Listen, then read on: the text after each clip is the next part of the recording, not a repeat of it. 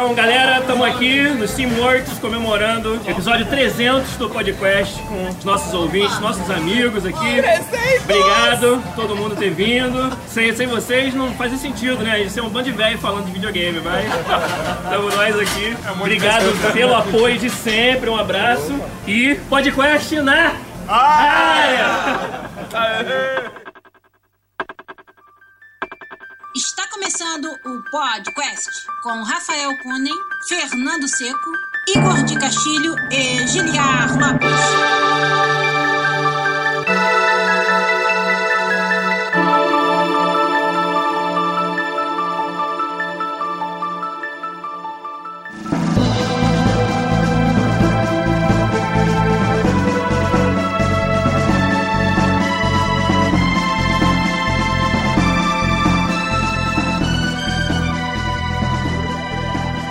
Podcast na área, galera!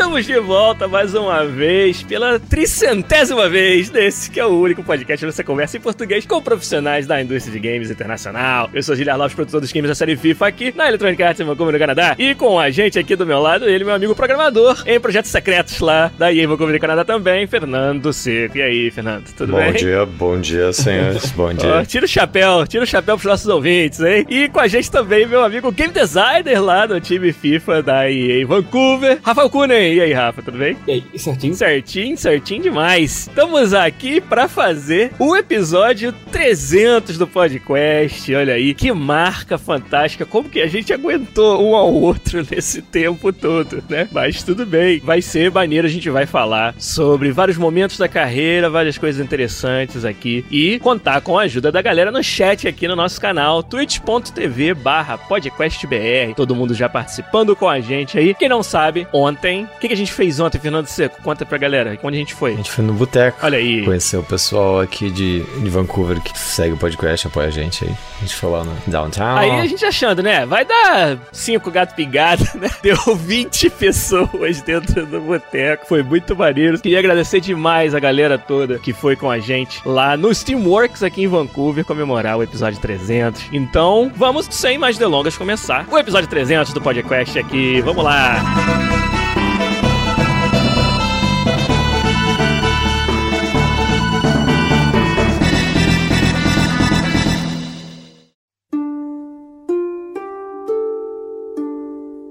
Então, ó, não pode ser o episódio histórico do podcast sem começar com o Rafa Cunha falando pra gente o que, que ele tem jogado, né? Vamos lá. Que É a safado. mesma coisa da semana passada. Astroneer de novo? Aham.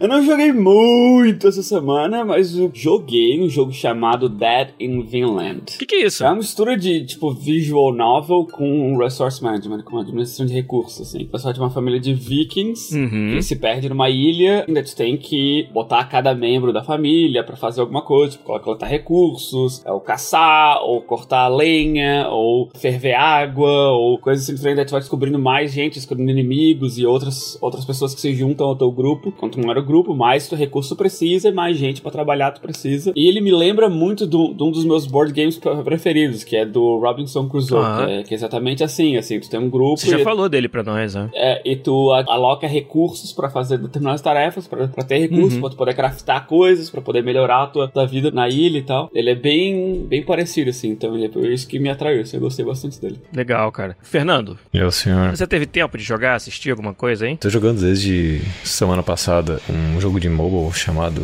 Epic Seven. É, você falou pra gente. Eu tô super impressionado com a quantidade de sistemas e complexidade e os valores de produção do jogo é ridículo, assim, pra um jogo de mobile. Tipo, jogo de mobile sempre tem algum tipo de restrição, né? Ou limitação. Então, por exemplo, controles é sempre um problema e aí faz bastante tempo que um- vários RPGs de celular, principalmente asiáticos, eles são tipo que chama autoplay, né? Que você aperta um botãozinho se você quiser, e teu personagem vai andando, vai fazendo grinding. Aí, pra não ficar só isso, eles começam a adicionar desafios, sei lá, depois de, um- de algumas horas de jogo, onde se você for no auto grind, você vai ser destruído por AI, assim, sabe? Esse tipo de jogo é de team building e gachapon, assim, sabe? Tem várias coisas do design dele que eu acho bem interessante, assim. A parte de exploração lembra um pouco de andar em labirinto, assim, nos jogos eh, Phantasy Star. É, você comparou com Phantasy Star semana passada. É que você vê de lado, né? Então, por exemplo, no Phantasy Star você andava bastante de frente, se virava ainda pros corredores. Esse é o tempo todo de lado, e aí quando você olha no mapa, você aperta um botão e você escolhe esquerda, direita, por cima pra baixo, daí ele vai naquela direção e continua em side-scroller, assim. Mas você olha no mapa, você tá navegando, é como se a câmera sempre tivesse na esquerda do party, sabe? Mas uma coisa que eu achei legal, assim, para evitar só que você faça só auto-grinding, eles colocam algumas coisas aleatórias no meio do, da parte linear, pra se você fizer aquilo, você ganha mais coisas, você acha um outro caminho, sabe? Tipo bônus. Ou você conversa com o NPC e ganha amizade com ele, ou começa a abrir coisas com facções, sabe? Então tem toda essa montoeira de, de detalhezinhos, assim, que você vê que o design entende muito bem do mercado, assim, sabe? Entende muito bem, não só do pacing do jogo, porque sabe que tem gente que vai ficar farmando ali enquanto está fazendo outra coisa, faz a coisa chata no autoplay e quando quer fazer a parte, tipo, PVP, porque é basicamente um boss fight game, assim, a parte endgame, né? Legal. Essa parte toda precisa microgerenciar, assim. E aí não é simplesmente um time ganha todos. Tem bosses que precisam certos tipos de tanque. Ele tem fogo, água, sabe? Pokémon style. E aí alguns bosses, eles têm peculiaridades. Eu tava enfrentando um que tem, tipo, dois lobos e ela é uma elfa. Se eu mato os lobos, ela fica dando só da super em mim, assim, sabe? O tempo todo, a cada três turnos. Se eu deixo os lobos vivos, ela fica normal. Mas se eu pego um time de muito ataque, na metade do, do combate, ela liga um buff que tudo o dano vai healar ela, sabe? Então se você não tiver como atacar ninguém, os mobs, ela é o único alvo. Então ela, ela é super healada, assim. Eles conseguiram fazer uma parada bem, bem estratégica, pelo visto, Yeah. né? O depth de gameplay é bem impressionante. E sendo um Legal. tipo um gameplay programmer por bastante tempo, bem interessante ver que existe um jogo super complexo que não é só sobre gameplay, sabe? É sobre microgerenciamento, é sobre turn-based strategy, sabe? Entendi. Sobre a autonomia do jogador, sabe? É um gameplay diferente, sim, sabe? Não é o tradicional que a gente conhece. Isso, pra mim, é bem fascinante ver o quão o valor de produção é ridículo sobre esse jogo, sabe? Legal, interessante, hein? Caval Silva perguntou se a gente jogou Mario Maker 2. Eu não peguei pra jogar, não, cara. Eu achei que não ia ter tempo de ficar bom o suficiente nele pra fazer levels legais, então eu pulei o Mario Maker 2. Eu comecei a jogar um joguinho muito recomendado, né, essa semana, que é o Celeste, um jogo de plataformer com a arte dos brasileiros, Amora e Santo. Cara, muito gostoso, muito gameplay de Como é plataforma. que tá os? Também, também. Estão sangrando já ou não? Não, cara, o Celeste tem poucos verbos de jogo muito bem implementadinhos. Então você pula, você dá um dash, né? E você pode pular nas paredes e pode também escalar as paredes. E com várias mecânicas, vários elementos interessantes, do tipo, só pode dar um dash cada vez que você toca no chão, né? Então, por exemplo, se você estiver pulando de parede em parede e tal, usar o dash, você não pode usá-lo de novo até chegar no chão de novo. Isso parece uma coisa simples, mas é uma mecânica que cria muitos puzzles interessantes. Onde, dependendo da tela, você tem que saber pra quando você tem que salvar o seu dash. Pra você não usá-lo muito cedo, senão chega lá na frente você não consegue usar. Porque você não tem onde você botar os pés no chão. E aí tem itens no cenário que recuperam seu dash. Então, se eu usar o dash pra chegar nesse power-up, que recupera meu dash, eu posso usar um dash segunda vez sem encostar o pé no chão. Então tem várias dessas mecânicas muito interessantes que é impressionante como eles fizeram um jogo simples ter mecânicas muito gostosas de jogar. E eu tô curtindo demais, cara. É um desafio, assim, animal. É o Celeste, muito recomendado. Jogo de plataforma pra todo mundo que curte. Plataforma, pra mim, é um dos melhores jogos desse, desse gênero que eu joguei nos últimos tempos. Né?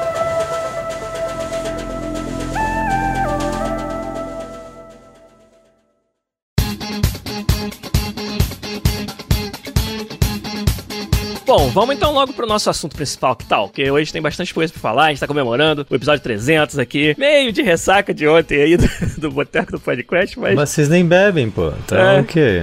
Tipo, ressaca de, de, conver de conversar, é isso? É, ué. Aí eu pensei assim, o episódio 100 a gente fez um quiz que o Rafa perdeu e pagou uma penda. O episódio 200 a gente fez um live de Mario Kart, que eu perdi e tive que lamber o... É eu que lambi, rapaz. Não, É, vai não, roubar a minha Nós lambida. dois lambemos, né? O, o cartucho do Switch. É. Cara, não, vou te falar. No dia do episódio 200, o Rafa veio aqui em casa e o Seco foi na casa do Igor. Eu nunca vi um homem adulto com tanto medo de perder uma partida de Mario Kart que nem o Rafa naquele dia.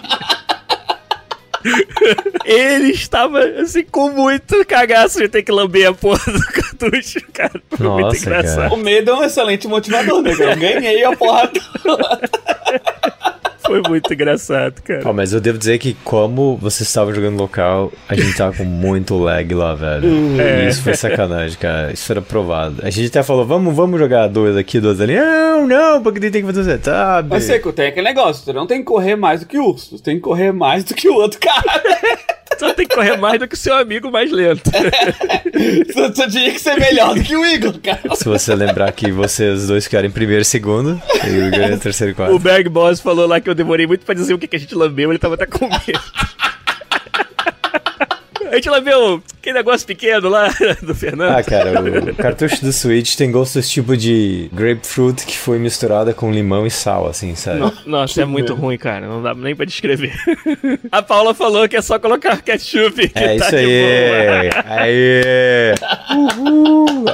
Alguém entende? Alguém me entende? Isso aí. É isso aí, Paula. Matou a pau. Então vamos, eu pensei, pô, por 300 vamos fazer o quê? Vamos falar sobre alguns dos nossos melhores e também talvez alguns dos piores momentos da carreira, que tal? A gente relembrar aí as coisas que fizeram a gente chegar até onde a gente está. Eu vou começar então, pensando num momento maneiro, um momento foda da carreira. Acho que foi, a gente já contou essa história várias vezes aqui, mas aquele fim de semana em que a gente descobriu de novo o que que era o gosto de fazer jogos. Estava trabalhando na Hoplon e com todas as dificuldades lá que era você gerenciar um projeto do tamanho do Taekwondo, né? E a dificuldade de você tocar um projeto daquele tamanho no Brasil deixava a gente, às vezes, muito, muito chateado, muito questionando por que, que a gente tava fazendo aquilo. E aí a gente teve uma ideia, nem lembro de quem foi a ideia, acho que foi do Igor, né? Mas todos nós participamos, a gente teve uma ideia de tirar um fim de semana sem ninguém saber e colocar um easter egg no jogo. E fazer e desenvolver de fato uma feature que não tinha no jogo antes, né? O, pra quem não sabe, o Taekwondo era um MMO espacial. E aí a gente fez uma brincadeira onde, conversando com certos NPCs em certas estações, você ia pegando dicas sobre um mistério, sobre é, algo que foi perdido, né? Um item que ninguém sabe mais onde tá no espaço. E você ia seguindo essas pistas e não tinha marcadorzinho de onde você tinha que ir, nada. Você tinha que realmente pensar em prestar atenção no diálogo. Então a gente fez um sistema, né? A gente implementou features que não tinha no jogo, de você, através desses diálogos, salvar estado. E aí, por exemplo, se eu falo com esse NPC, automaticamente aparece um item na loja de um outro NPC, que é a próxima parte da pista da brincadeira. Então a gente implementou toda essa parte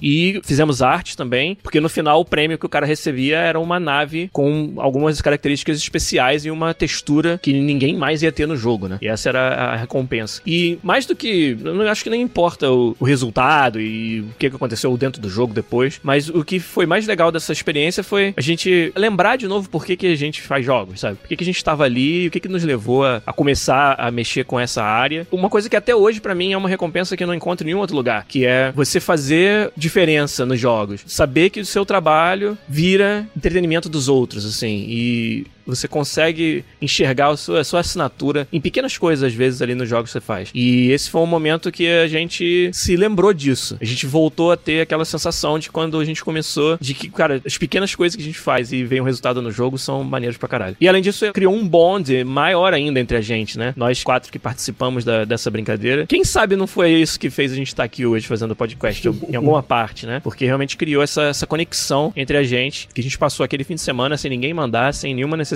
sem nenhum, nenhum business need, porque a gente queria mesmo e, e foi uma experiência fantástica e acabou sendo muito mais divertido do que semanas e semanas e meses e meses de trabalho dentro da empresa que é onde a gente tinha que fazer, entre aspas, o que estava planejado, né? E isso pra mim era o- a essência do que é desenvolver jogos. Eu fui lembrado disso durante esse fim de semana. Não vamos esquecer que quando a gente chegou, depois do fim de semana, daí que os jogadores começaram a fazer, gostaram e tal, e a gente tomou um esporro do, do lead designer, né? Que a gente não falou com ele pra fazer. Não pode, não pode você fazer uma parada fantástica dentro do jogo que todo mundo tá curtindo e o lead designer ficar de fora, né? Não, não pode. Claro que pode, só que ele fica chateado. Quem mais que tem algum momento dos melhores ou dos piores? Tem um- uma pergunta do Pedro Kawati ali. Pedro Kawati, que tava lá ontem no nosso boteco. Que é relacionado a um dos meus piores momentos na carreira, eu acho. Pra quem não sabe, pra, pra contextualizar, né? Eu comecei no Brasil na Hopla, como o Giliar falou, foi onde eu conheci todos os outros integrantes do podcast, eu sei que o Giliar e o Igor, que trabalhou lá. E daí, de lá eu fui pra Finlândia, né? Eu trabalhei lá por dois anos e pouco, né? Eu cresci muito na indústria fora do Brasil, novas experiências, tudo, nova plataforma. E daí lá, depois de um tempo lá, assim, morando na Finlândia, a Finlândia é um país fantástico, assim, mas eles falam uma língua completamente diferente, né? E daí, se tu, se tu não se adapta, é difícil, assim, né, continuar. E a empresa que eu tava trabalhando na época de Dr. Chocolate, ela deu uma guinada pra um lado, assim, pivotou totalmente, assim, pra uma outra, um outro segmento da indústria, assim, né? Que não é o que eu queria fazer. Na época, vocês lembram que na época o Farmville, né, no Facebook, joguinhos de Facebook eram o que há, assim, né? E a. Chocolate tava pivotando pra lá, mas não era o que eu queria fazer, sabe? Daí somou isso com o fato de eu me sentir um alienígena na Finlândia, né, não falando a língua, e o fato de que a empresa que trabalhava tava fazendo, pivotando pros jogos que não era o que eu queria fazer. Daí eu decidi sair e foi a única, né, vez até agora na, na indústria que eu saí sem ter um plano do que eu vou fazer depois. Sem ter uma outra empresa pra qual eu tô indo, sabe? Sem já ter um contrato assinado com outra empresa. Eu saí cego, assim, sabe? Porque eu queria fazer qualquer coisa, menos estar ali, sabe? Daí eu saí, é, tinha algumas conversas com gente do Brasil, sabe? De talvez montar um estúdio indie, alguma coisa assim. Mas eu era muito novo na indústria, sabe? para fazer isso. Eu tinha é, pouquíssima experiência. Voltei no Brasil, essas conversas não foram a lugar nenhum. Fiquei no Brasil um tempo, conversei com empresas tipo de São Paulo, mas naquela época, não sei como é que é a indústria no Brasil, né? Tô falando daquela época. Vou malhar o pau aqui, mas pode ser que isso não seja mais nada verdade, que não sei mais como é que funciona. Mas a importância pro cargo de game designer, sabe, não era, não existia, sabe? Ou tu é programador e beleza, a gente vai te pagar quanto dinheiro tu quiser, ou, mas designer, sabe, o, salário não era real, não era sobrevivível, uhum. sabe? Não dava pra sobreviver com salário, em, mas em São Paulo, Rio de Janeiro, com o salário que eles estavam oferecendo, sabe? E desse, pô, não, cara, não, não, não vou fazer isso, sabe? Não vou mudar pra uma cidade tipo São Paulo, ganhar um salário que eu vou ter que economizar e comer miojo, sabe? Pra sobreviver. Tava conversando com uma empresa de, de, de, Nova York, eles gostaram de mim, mas não deu por causa de visto. Ali, mesmo o fato de eles terem gostado, eles terem disposto a bancar e tudo, não deu, sabe? E começou a me dar um desespero, sabe? E agora? Sabe? Eu tô aqui no Brasil, o que, que eu vou fazer, sabe? Eu vou, faço outra coisa? Começo a, a pensar em não fazer mais jogos, é. sabe? Começar a bater aquela. Eu não vou dizer depressão, porque a depressão é uma doença séria, não quero me equivaler a isso que não foi, mas tipo, eu fiquei triste, chateado, mal, assim, sabe? Do que, que eu vou fazer agora, sabe? Tô muito novo pra ter essa crise de idade, de não saber do que, que eu faço da minha vida. Claro. E, e, foi bem foda, assim. Daí eu peguei, arrumei uma mala e fui pro uma GDC, assim, né? Foi onde eu conheci o pessoal da Ocean, que é onde o Seco trabalhava na época, né? Conversei com eles, assim e tal, e, e daí acabou rolando de eu ir, assim, sabe? Que foi uma, uma sequência de coincidências, sabe? Do tipo, todos uh, o negócio que eu falei, sabe? Todas as empresas com que eu conversei, todas as minhas oportunidades em todos os lugares estavam se esgotando, não tinha para onde ir. E essa, né? Esse estúdio pequeno em St. John's, Newfoundland, no canto extremo, literalmente, do Canadá, que eu nem sabia que existia essa parte do Canadá antes. Daí, fiquei com eles, assim, sabe? E o que também foi dessa pior parte, talvez, da minha carreira, sabe? Que eu passei praticamente um ano sem trabalhar com jogos. Tipo, conversando, entrevistando, tentando um freela aqui, outro ali, sabe? Ajudando, mas não, não com emprego definitivo. Tipo, eu tava, tipo, morando de favor na casa da minha mãe, sabe?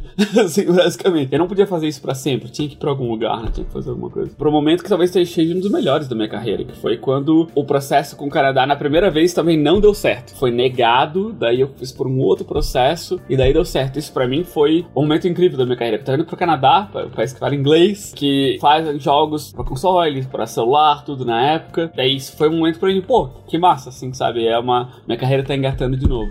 E foi por causa disso que eu estou aqui, assim. Isso foi bem, bem massa. Uau. Pra responder a minha pergunta do Pedro, eu também teve um momento onde eu considerei seriamente deixar a indústria. Na verdade, eu deixei ela, só que isso foi por alguns meses. Como vocês sabem, eu tive um pequeno estúdio de games lá no Rio. Na época, entre a gente procurar investimento para esse estúdio, não consegui. Tô falando de 2003, 2004. O Brasil não tinha dinheiro para investir nessa área vindo de lugar nenhum. A gente participou de venture forums, a gente escreveu um plano de negócios que eu acho que foi bem competente, apresentamos. E nas apresentações ficava claro que os investidores investidores não entendiam o que, que era jogos no Brasil, o que, que era o tamanho desse negócio, né? E isso deixou tanto eu quanto os meus sócios lá no Paralelo muito desanimados, né? Muito decepcionados. Ver que não ia dar para realizar o sonho de ter um estúdio de games no Brasil, no Rio de Janeiro, que era o que a gente queria. Crescer, a gente chegou a ter 25 pessoas, mas para fazer realmente um projeto de um tamanho considerável, a gente precisava crescer bem mais. Lembrando que nessa época não existia uma, um caminho para você publicar jogos indie, por exemplo, né? Que talvez se houvesse, a gente talvez fosse pra esse lado. Mas o nosso, nosso negócio era tecnologia de ponta ponta de computação gráfica. E para poder maximizar o resultado disso, a gente precisava fazer jogos que tivessem um, certo apelo gráfico. Então a gente gostava de fazer shooters, basicamente. Né? E a gente tinha planos de desenvolver esse tipo de jogo. E não conseguimos é, o investimento. E depois de muito tempo tentando, mais de um ano, um ano e meio, tentando é, achar o investimento, a gente decidiu que não ia dar certo, né? Chegamos à conclusão que não, não, não valia mais a pena continuar dando burro em ponta de faca naquele momento. O meu sócio, Fábio Policarpo, né, o programador é, lendário aí da indústria brasileira, autor de livros de computação gráfica, descobriu uma oportunidade oportunidade de ir para fora, né? foi para São Francisco. E eu, nesse momento, tive que pensar o que, que, eu vou fazer da minha carreira. Como eu tinha formação em engenharia de software, eu fui encontrar um emprego nessa área. E aí eu trabalhei na, na GAPS, um estúdio de desenvolvimento de software no Rio, e durou nem quatro meses essa tentativa de ter um outro tipo de profissão, trabalhar com outro tipo de produto, porque, cara, os jogos era realmente era o meu diferencial, para começar. Acho que é uma indústria onde eu podia me destacar muito mais rapidamente do que simplesmente na indústria de software. E segundo que essa paixão que a gente tem, igual eu falei lá no primeiro momento, de ver o resultado do que você faz num, num produto tão dinâmico como são os games, eu tava achando muito difícil de substituir na indústria de software convencional. E apesar de ser um emprego que ia pagar as contas e tudo, eu me vi ali, cara, meio que, sabe, será que chegou a hora de desistir desse sonho de desenvolver games? Será que já deu, né? Eu era muito jovem ainda, tinha, na época da Gaps, eu tava com 24 anos, né? A idade perfeita para você procurar novas experiências ainda. Me perguntei, será que já, já deu para mim? Já, já, já deu de procurar, de tentar meus sonhos? E aí, por sorte minha, eu tinha um relacionamento muito bom com o pessoal da Hoplo. A gente conhecia o Fernando, e viria a conhecer o Rafa dali alguns um mês ou dois. E aí surgiu uma proposta deles, uma, um convite para ir para Florianópolis e continuar a desenvolver aquilo que eu realmente gosto de fazer, que são os games. Foi difícil, foi uma decisão que teve um custo muito grande para minha família, né? Já era casado e no primeiro momento a minha esposa Cintia não pôde ir junto comigo para lá, então a gente começou meio que um relacionamento à distância e isso foi bem pesado, mas significou que eu podia voltar a tentar correr atrás do meu sonho de desenvolver jogos e por essa oportunidade eu sou realmente muito grato. E fiquei dois anos e pouco lá na Hoplon, né? A gente desenvolveu um Taekwondo novo do zero, né? Quando eu cheguei, a gente voltou para perto da produção, começou tudo de novo. E em 2008, quando eu saí, foi o mesmo ano que vocês também saíram, a gente deixou um jogo pronto e lançado no mercado. Então foi uma experiência fantástica, mas foi, foi interessante também eu ter tomado esse passo para trás aí e ter visto que eu não tava pronto para desistir ainda. E ainda bem que deu tudo certo. Depois disso vim para cá e não, estaria aqui se não fosse o aprendizado desses três, quatro meses, que foi pouco tempo, mas que me, me mostraram de novo que o que, que eu realmente precisava fazer para ser feliz na carreira. Aí você decidiu virar dançarino do Tchan, substituir o jacaré. Acho que da onde eu venho, o funk é mais, é mais, mais comum, Fernando. Entendi, mas eu tô dizendo sua carreira, não, não o que é mais popular.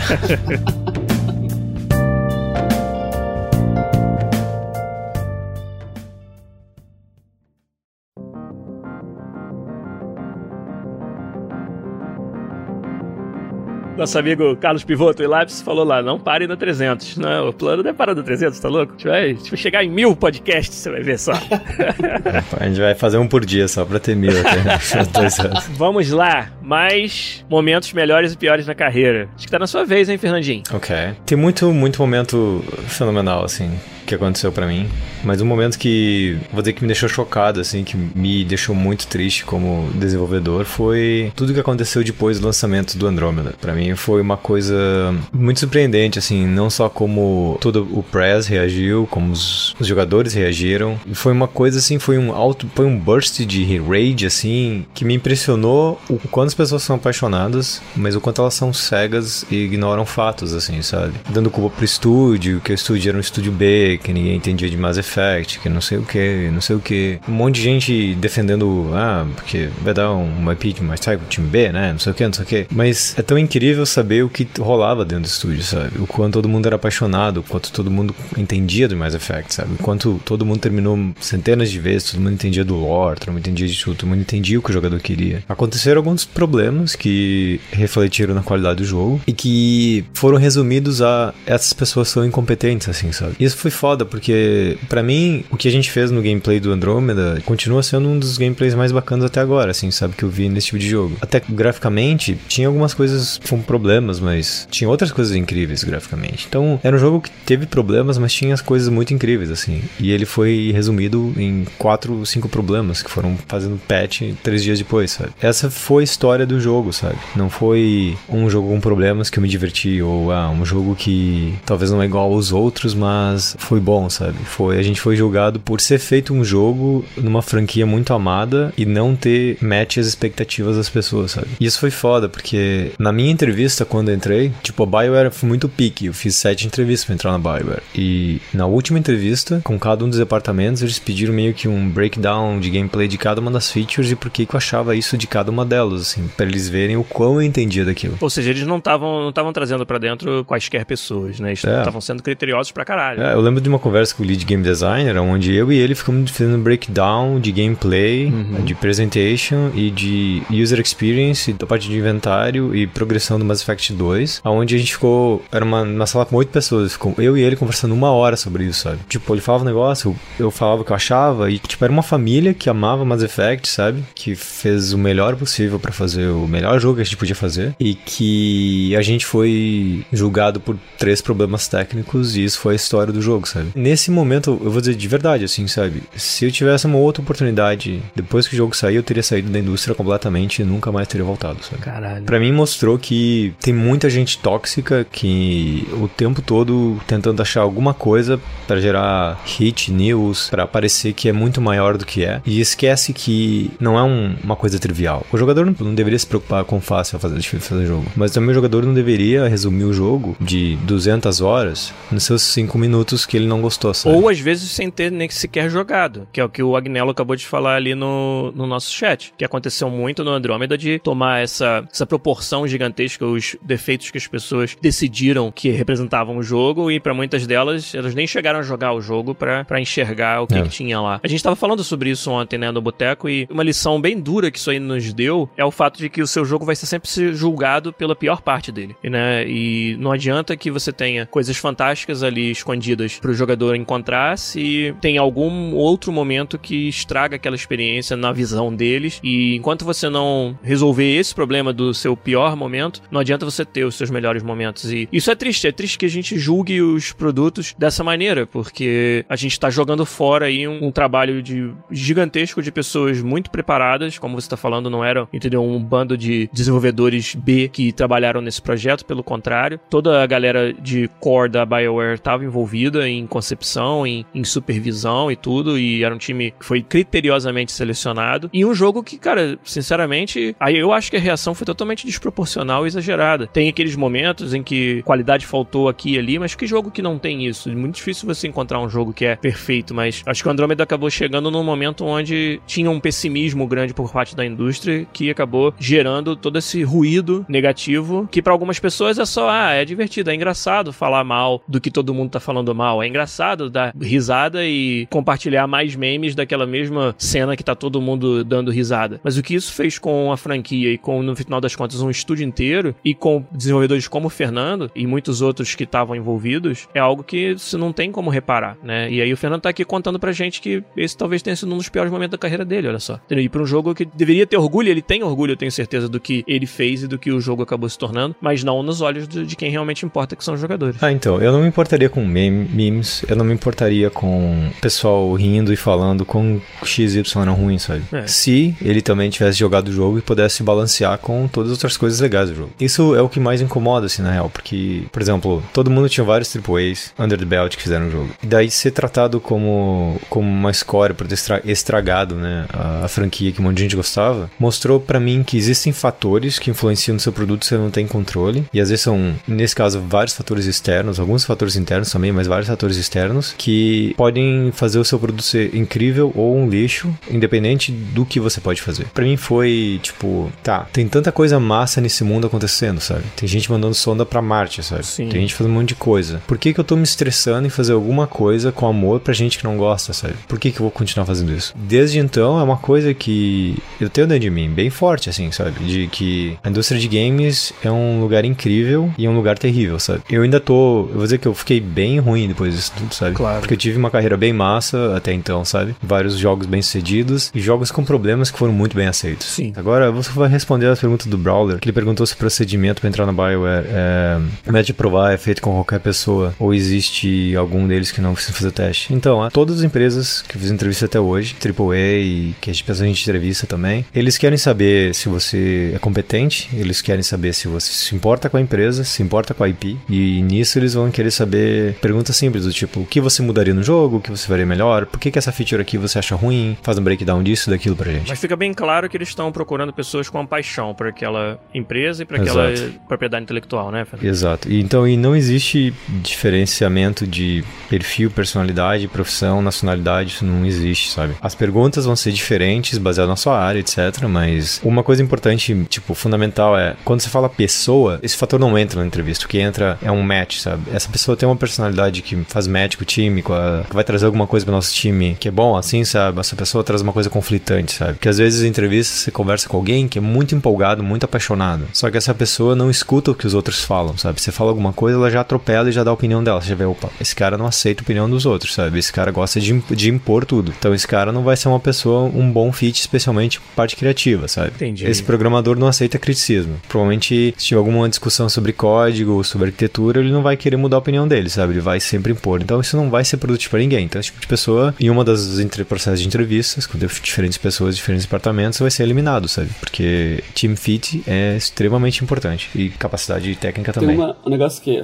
falando do Andromeda, que aconteceu comigo, que tem um cara que trabalhava comigo no meu time, ou seja, dentro da EA, né? Dentro da própria EA, desenvolvedor de jogos, né? Devia saber mais do que, do que isso. Mas ele é tipo a fã de Mass Effect, eu também super fã de Mass Effect, então a gente sempre geeked out junto, assim, falando de Mass Effect. Pô, o Andromeda tá vindo, massa, massa, né? Já terminei, zerei de novo a franquia, sabe? A gente conversando sobre bem empolgado, né? Daí saiu, né? Saiu o jogo, saiu todos os reviews e daí, tipo, eu voltei, né, do fim de semana depois de ter jogado, alucinado o jogo, depois eu falei, e aí, jogou? Disse, não, não, não joguei. Pô, como assim não jogou? Que tem Andromeda, cara. Você, não, não, os reviews não estão muito bons, não, não, vou jogar não. Eu sei, como assim, cara?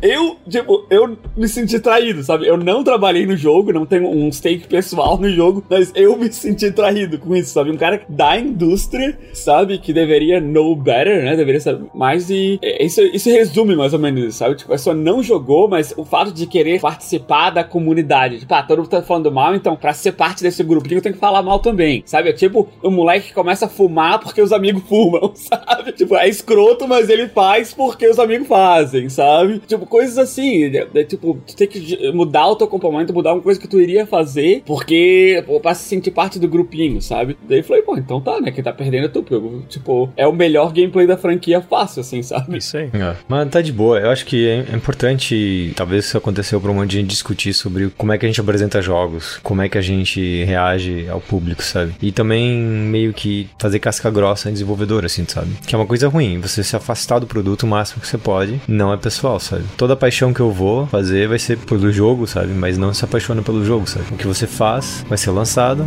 vai ser criticado, bola pra frente, sabe?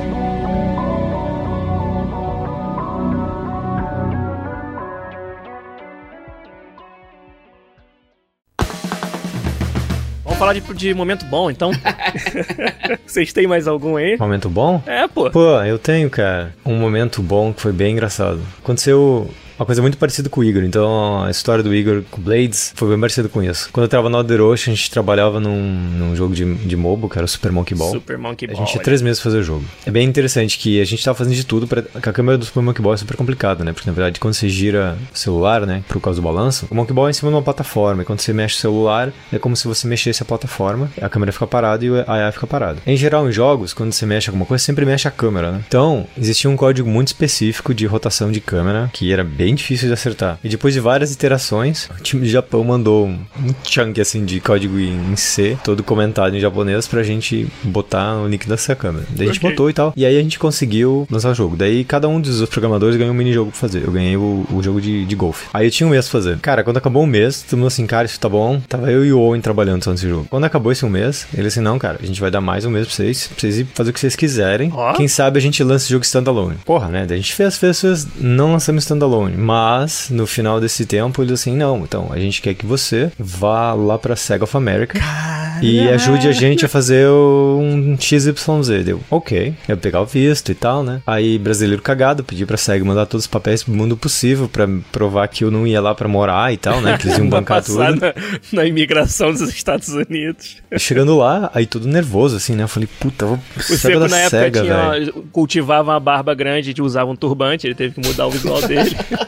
Aí chegando na SEGA da, da América, eu tava todo nervoso, assim, né? Eles estavam trabalhando em jogos Avengers e uma coisa do Homem-Aranha. Ah, tô nervoso, entrei lá, nossa, né? Daí me apresentaram um, um, produtor japonês, o Jun. Daí ele assim, então, você tem que assinar essa monteira de papel, assim, deu, ok, né? Daí então, você vai trabalhar naquela sala. Então tinha um, gar, um cara na porta da sala. Segurança, assim. Aí eu entrei na sala, a sala, tipo, tinha. Tipo, as janelas eram blacked out, assim, sabe? Não dava pra ver de fora. E era muito freak, assim, sabe? Daí os caras ligaram a luz e tal, tinha uma caixa embaixo da mesa, daí saiu um monte de gente, ficou só dois caras, assim, a gente botar essa caixa numa mesa, aí deram um unlock. Ele assim, então, você acabou de assinar os NDA, blá blá blá blá, mas a Apple vai lançar um, o, o, o, iPad. Esse, esse negócio aqui, daqui a dois meses, a gente quer que vocês façam o primeiro jogo pra eles. Assim. Caralho, assim. Daí botaram o, o, iPad gigante em cima da mesa, assim, sabe? Daí ficava eu, a Sara. O Rafa acho que conheceu a Sara Guinness. Conheço de. Não, nunca trabalhei com ela, mas sei quem é. Então, é, eu, a Sara, aí tinha o outro cara criativo lá de. Ah, o Mike Mika. Isso, o Mika, é. Mike, é, Mike Mika. É. Daí a gente, cara, a gente ficou dois meses trabalhando nisso, mas a gente não foi convidado pra festa de lançamento do, do, do negócio. Foi tenso, assim, cara. Foi, tipo, trabalhando com a SEGA, sabe? Uma empresa que tinha aquela paixão de, de criança, sabe? O produtor, aí ele, ele não falava muito inglês, ele falava algumas coisas, aí eu entendia que todo dia às quatro da manhã a gente tinha um meeting com o Japão. Você viu o que eu falei, né? Quatro da manhã a gente tinha um meeting com o Japão. E todo dia às quatro da manhã a gente tinha um meeting com o Japão. Daí a gente ia pra casa às cinco, daí dormia até de tarde, daí a gente trabalhava num shift bem louco. Mas foi uma das coisas mais incríveis. Eu nunca me senti tão fulfilled, assim, sabe? Do tipo, Uhum. pô, eu brasileiro, trabalhar não sei o que, dar o melhor e todo mundo reconhecer e ter essa chance de trabalhar aqui e esse negócio tá indo super bem e o pessoal dando um feedback bom, assim, sabe? Daí tinha um monte de problema de arte, deu das, as coisas que eu, usei, que eu que aprendi quando a gente fazia render na Hoplon, eu fiz numa noite pra arrumar um monte de problema que tinha, porque a gente não tinha assets. E todo mundo achou que ficou muito bom, daí ficou no jogo final, sabe? Um monte de coisa assim. Maneiro. Puta, foi, foi fenomenal, assim, sabe? De noob pra noob mais um, assim, sabe? E nessa época eu encontrei o Rafa, que ele tava indo lá de DC. Você lembra disso, Rafa? A gente foi ver Avatar no cinema. Você vê que tempo, quanto tempo faz, hein?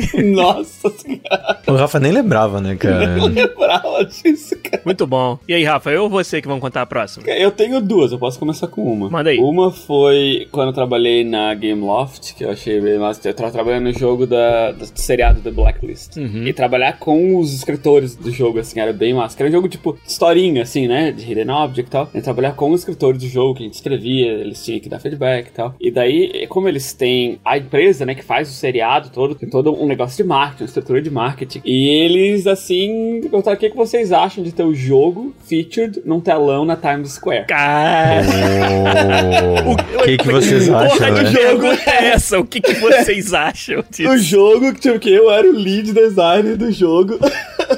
Cara, Pô, muito massa. Tipo, eu queria ter ido, assim, mas não, não deu pra ir, mas pra ver, né? Mas eles mandaram vídeo, assim, pra, pra gente do negócio. O jogo feature, né? Passava na propaganda do seriado e tal, né? E daí do jogo, né? Play Blacklist no, no celular e tal. Com trailer de joguinho, levels e tal. que foda. Na Times Square, Na assim, Times tá lá Square, né? Times Square. Só na Times Square, né? Maneiro Lugar pra. Foi muito foda, né, cara? Tipo, um negócio de. De dar aquele negócio tipo de reconhecimento, sabe? Sim. Que, pô, foi bem massa. Muito foda. Talvez seja um dos momentos altos, assim, da minha carreira. Vou contar uma então, um momento fantástico da carreira. Isso já foi aqui na EA. Quando eu entrei na EA, eu fui contratado para trabalhar no jogo da Copa do Mundo 2010. Eu entrei em novembro de 2008, né? Só que antes disso trabalhei no FUT, no primeiro FUT, que foi o Ultimate Team do FIFA 2009. Pro projeto do jogo da Copa não tinha começado ainda, então eu participei dois meses do FUT e aí fomos fazer o jogo da Copa 2010. E eu, como já contei várias vezes aqui, eu entrei na EA como engenheiro de software, como programador. Não era produtor na época, mas já tinha trabalhado com produção durante esses anos todos na Hoplon e depois também na minha empresa no, no Rio, né? E lá eu encontrei um mentor, né? Alguém que realmente gostou de mim e quis me ajudar na carreira, que foi o Simon Humber. Já contei sobre ele várias vezes aqui. E nesse projeto do FIFA Copa do Mundo 2010, o Simon, ele era o line producer, ele é o chefe dos produtores. E eu era só, somente um programador lá do time de rendering e presentation. Mas pelas conversas que eu tinha com o Simon, já ficou muito claro pra ele que a minha contribuição pro projeto poderia ser maior do que somente ser um programador. E ele realmente abraçou isso e quis me ajudar a que eu exercesse essa, essa influência, né? E aí, durante o projeto todo, foi um projeto de 14 meses de trabalho, né, do jogo da Copa, eu, além de trabalhar como programador, fui descobrindo os atalhos pra se colocar mais conteúdo interessante dentro do jogo. Então, uma das coisas que eu fiz, por exemplo, foi desenvolver uma nova forma de montar os estádios, que facilitasse da gente colocar efeitos visuais nos estádios, como confete, streamers, que a gente chama, que são aqueles rolos de papel higiênico que o pessoal joga, vários outros efeitos visuais que, por um jogo como o da Copa do Mundo, faz muito sentido. É, ah, outra coisa que a gente fez é torcida com pintura na cara, com chapéu engraçado, com as roupas coloridas. Então, todos esses foram feitos que, além de ajudar a implementar, eu ajudei a fazer o design delas. E o Simon reconheceu isso. E aí, beleza, eu me senti muito bem reconhecido durante o desenvolvimento e tal, mas só que uma coisa aconteceu que eu não suspeitava. E eu só fui descobrir quando eu cheguei em casa e coloquei o disco do jogo no, no Xbox 360. Um dos estádios que a gente tinha construído, que era um estádio de mentira, que tinha um visual do Brasil, com os prédios da, de uma favela no fundo e tal, esse estádio eu não sabia que ele ia entrar no jogo. Pra mim, ele era só um estádio que a gente fez pra testar nossas features. E o Simon, esse produtor que era né, o meu mentor, decidiu colocar o estádio no jogo como um estádio de treinamento, um estádio de mentira, e deu o nome do estádio, Estádio Presidente G. Lopes, em minha homenagem. E eu não sabia disso, até eu chegar em casa e botar o disco da porra do jogo e jogar o FIFA Copa do Mundo 2010. E tinha um estádio com o meu nome no jogo, cara. E esse estádio tá até hoje no FIFA, sacou? Se você jogar hoje, tem lá. Estádio Presidente G.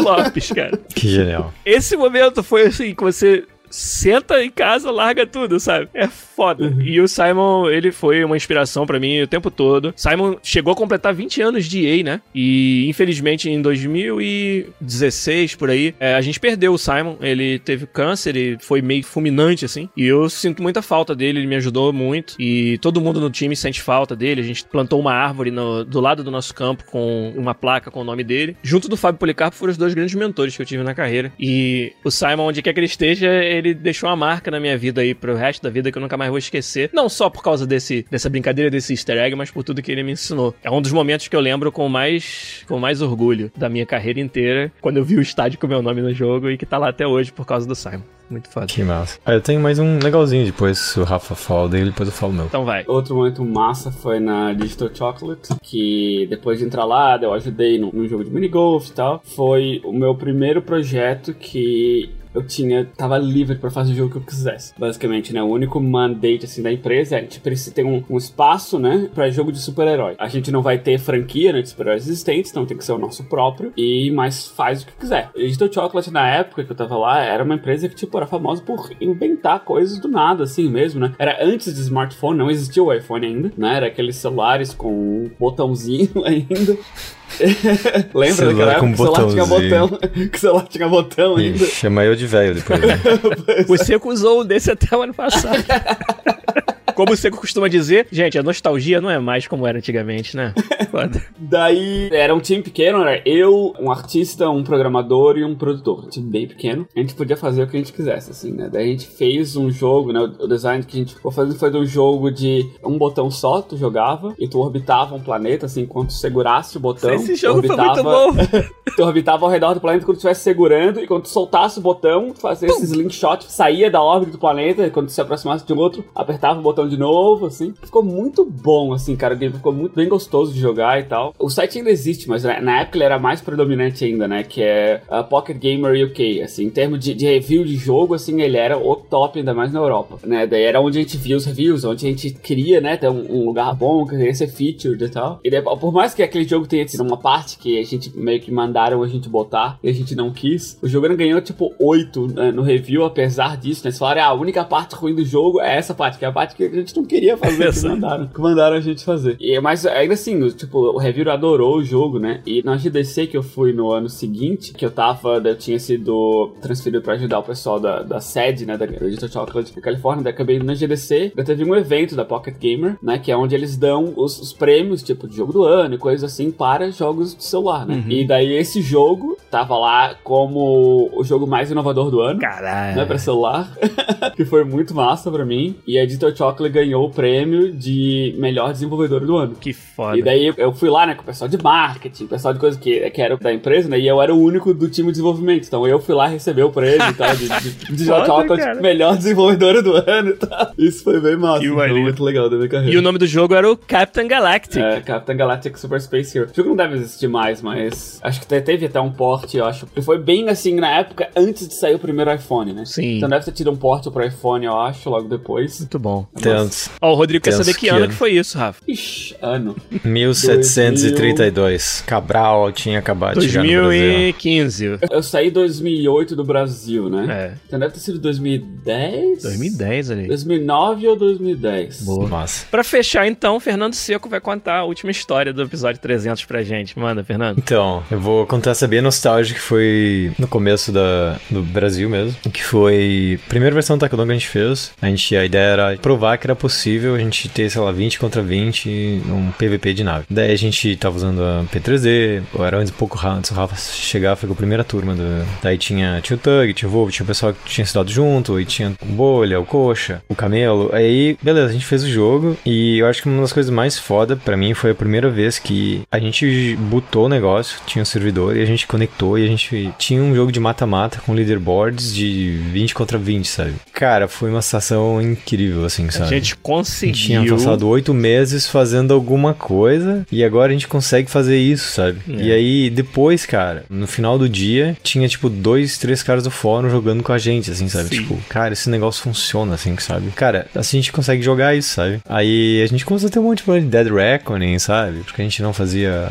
predição, era tudo corrigido pro servidor, então a gente tinha lag, puta, fudia tudo. Mas, velho, tipo, ninguém tava aí, cara, porque, cara, do nada, assim, aprendendo, tipo, discutindo, brigando e todo mundo se esforçando ao máximo, sabe? Depois de um tempo você faz seu primeiro jogo, sabe? Por mais tosco que seja, cara, é tipo. É mágico, né? I made it, sabe? É uma sensação incrível, assim, cara. É uma sensação. Tipo, você criar alguma coisa é uma coisa muito difícil, sabe? Quando você consegue fazer algo próximo a isso, é muito realizador, assim, sabe? Quem do chat, assim, ah, eu não sei fazer isso, não sei fazer aquilo, velho. Baixa um desses engine e faz qualquer coisa, assim, sabe? Isso aí. Faz uma catapulta que atira uma caixa, que acerta outra caixa e quebra as caixas e dá ponto, sabe? Sim. Porque isso, é- isso é viciante, né? Esse, esse sentimento de tu fazer algo do nada te vai te impulsionar a fazer a próxima coisa, a próxima coisa. E é absolutamente viciante, como você falou, cara. Quando eu contei lá da, da época que eu, por alguns meses, deixei de fazer jogos, eu tive abstinência disso e não aguentei. Eu tive que voltar, sacou? É muito foda. E assim, uma coisa que é bem engraçada, sabe? Pensa que, por exemplo, tem um monte de gente que fala que tem medo, né, de fazer o jogo e tal. É. Imagina que se você for contratado pra fazer um jogo, o que, que você vai fazer com esse medo, sabe? Você vai ter que abraçar ele e aprender e resolver todas essas inseguranças, assim, sabe? Então, se você encarar dessa mesma forma, do tipo, tá, mas se fosse um trabalho, como é que eu resolveria isso? E eu tenho certeza que no momento que você terminar, não importa o jogo que você fizer, sabe? Pode ser uma caixa que cai e esmaga o cara. Se o cara estiver embaixo, ela morre, sabe? Seu objetivo é desviar das caixas. Quando acabar isso, vai vir um milhão de ideias a mais pra você colocar nesse jogo. E depois mais um milhão, sabe? E você vai querer mostrar pra todo mundo. E por mais bugado que estivesse, sabe? Seu primeiro jogo, você vai ficar adrenalinado, assim, sabe? E você vai querer fazer cada vez mais e procurar a perfeição sempre, assim, A sabe? energia que te dá, você vê o resultado daquilo, por menor que seja, é algo assim que não tem em outra carreira, não tem. Eu, pelo menos, não consigo me ver em outro lugar fazendo nada que me dê essa mesma sensação. Game design é um pouco mais. É um level um pouco diferente, né? Do que realmente bota a mão na massa e faz, né? É muito mais planejamento, muito mais design. Então, quando a gente faz o nosso trabalho, tem um passo que é normalmente a outra pessoa que faz, até tu ver o negócio funcionando, né? Mesmo assim é legal, né? Pô, o negócio que eu projetei tá feito, isso é massa. Mas a primeira vez que eu tava aprendendo a programar, que eu fiz um, um joguinho extremamente, ridiculamente simples em C++, e ele compilou e eu joguei, aquele sentimento que me deu, eu até falei pro Cleber, assim, pô, cara, é assim que tu se sente todo dia. Pois é. E quando tu faz o negócio e funciona, cara, é muito massa. E tu não precisa ser programador pra isso, sabe? Como a gente falou, tem várias, várias engines, vários aplicativos que te deixa fazer sem tu saber se programar, sabe? Eu quis aprender um pouco porque eu sou bitolado, sabe? Não- Porque você é o cara que fez um ano de biologia, um ano de direito. É, o AK bitolado, né? Mas é muito massa, cara, fazer. Pega, pega e faz, cara. Pega um nem que seja esses tipo mais limitado, tipo RPG Maker, que só faz esse tipo de jogo, cara. Faz um joguinho, faz, cria esses comportamentos, sabe? E tu vê isso funcionando, é fantástico, assim. E daí tu vai escalando, vai levando, né? Quanta gente sabe que no próprio podcast, sabe? Começou ouvindo o podcast, pessoal, Tem. pô, pois é. E hoje trabalha com a gente. Exatamente. Sabe? Cara, a única coisa que te separa disso, se é isso que tu quer fazer, claro que tu pode estar ouvindo o podcast, mas tu ouve porque é um hobby, não, não quer necessariamente trabalhar com jogos. É obrigado, querer, mas se é isso que tu quer, cara, não tem nada no teu caminho que vai te impedir, sabe? É só pegar e fazer, e não é tipo, tirar o pé, ah, é, porra, é muito sacrifício e tal, mas tu vai transformando isso num, num prazer, sabe? Tu vai transformando isso em alguma coisa que tu gosta, sabe? É isso aí. E assim, não tenha medo de. Sobre engine, cara, todo mundo sempre pergunta isso, mas é, é uma. Tipo, não existe, como a gente chama, silver bullet. Não existe uma coisa que vai resolver pra todo mundo, entendeu? Tipo, dá uma olhada, tenta fazer alguma coisa no Unity, tenta fazer um pouquinho no Unreal, vê qual que se sente mais confortável. Se você não gostar de nenhum dos dois, vai pro Torque. Se não gostar de nenhum dos dois, vai pra PG Maker. Se não gostar de nenhum dos dois, faz teu próprio engine, sabe?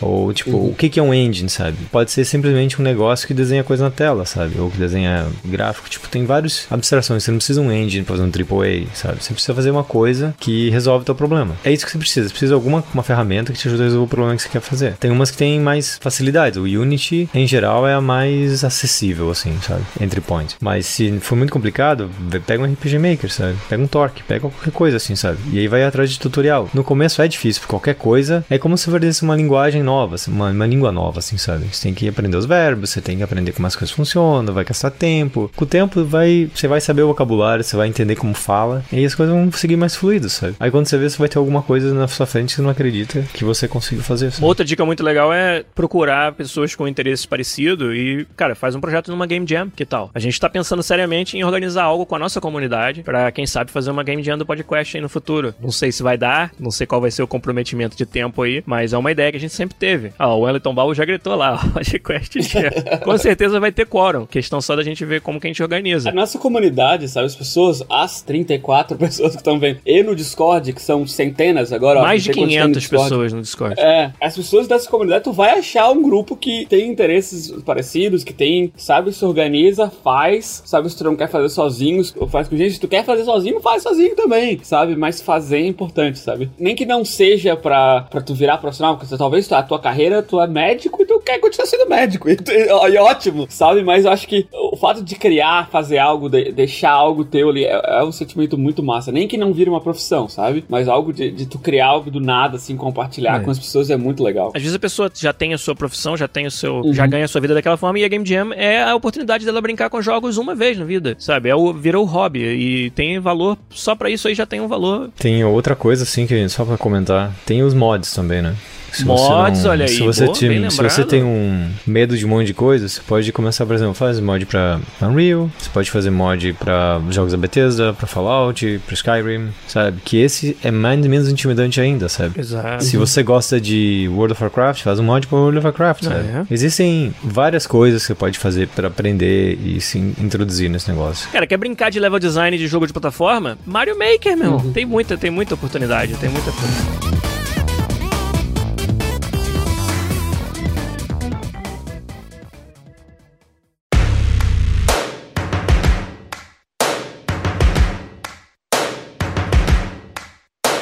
Com essa mensagem sobre vamos todos fazer games, a gente fecha o episódio 300 de hoje. Olha aí, cara, que marca foda que o podcast chegou. Não poderia ter chegado sem a ajuda de todos vocês que nos ouvem, que nos ajudam, que contribuem lá no patreon.com/podcast, que é onde paga pela edição fantástica do Zabuzeta e ajuda a gente a, a continuar fazendo mais e melhor desse conteúdo. A gente realmente espera que desses 300 venham mais 300, depois mais 300. Não é fácil às vezes, né, tirar o domingo de manhã e fazer o- tudo que a gente precisa fazer aqui pra estar ao vivo com vocês, mas a gente faz com muito gosto e a energia que vocês dão de volta pra nós é o que faz tudo fazer sentido, valer a pena. Então, obrigado mais uma vez. Infelizmente o Igor não pôde estar com a gente, mas o Igor se sinta abraçado também e participe aí dessa comemoração do, do episódio 300. E você, Fernando Seco, obrigado pela sua presença mais uma vez aí, meu irmão. Ô, pessoal. Tamo junto, hein? Valeu, valeu. Obrigado a vocês dois por conversar com a gente aqui desde Isso aí. 2008 e meio. E o meu amigo maluco, né, que resolveu entrar nessa doideira de fazer um podcast comigo logo de cara, Rafael Kuden. Obrigado também, cara, por todo esse tempo aí juntos e vambora com mais, mais 300. Valeu. E a gente fica por aqui, gente. Obrigado mais uma vez. Até semana que vem com mais um podcast.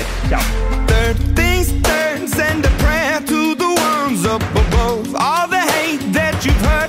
Your spirit to a dove. Oh, ooh, your spirit up above. Oh.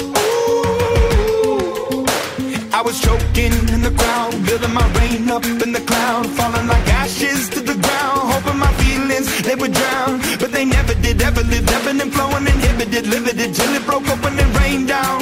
It rained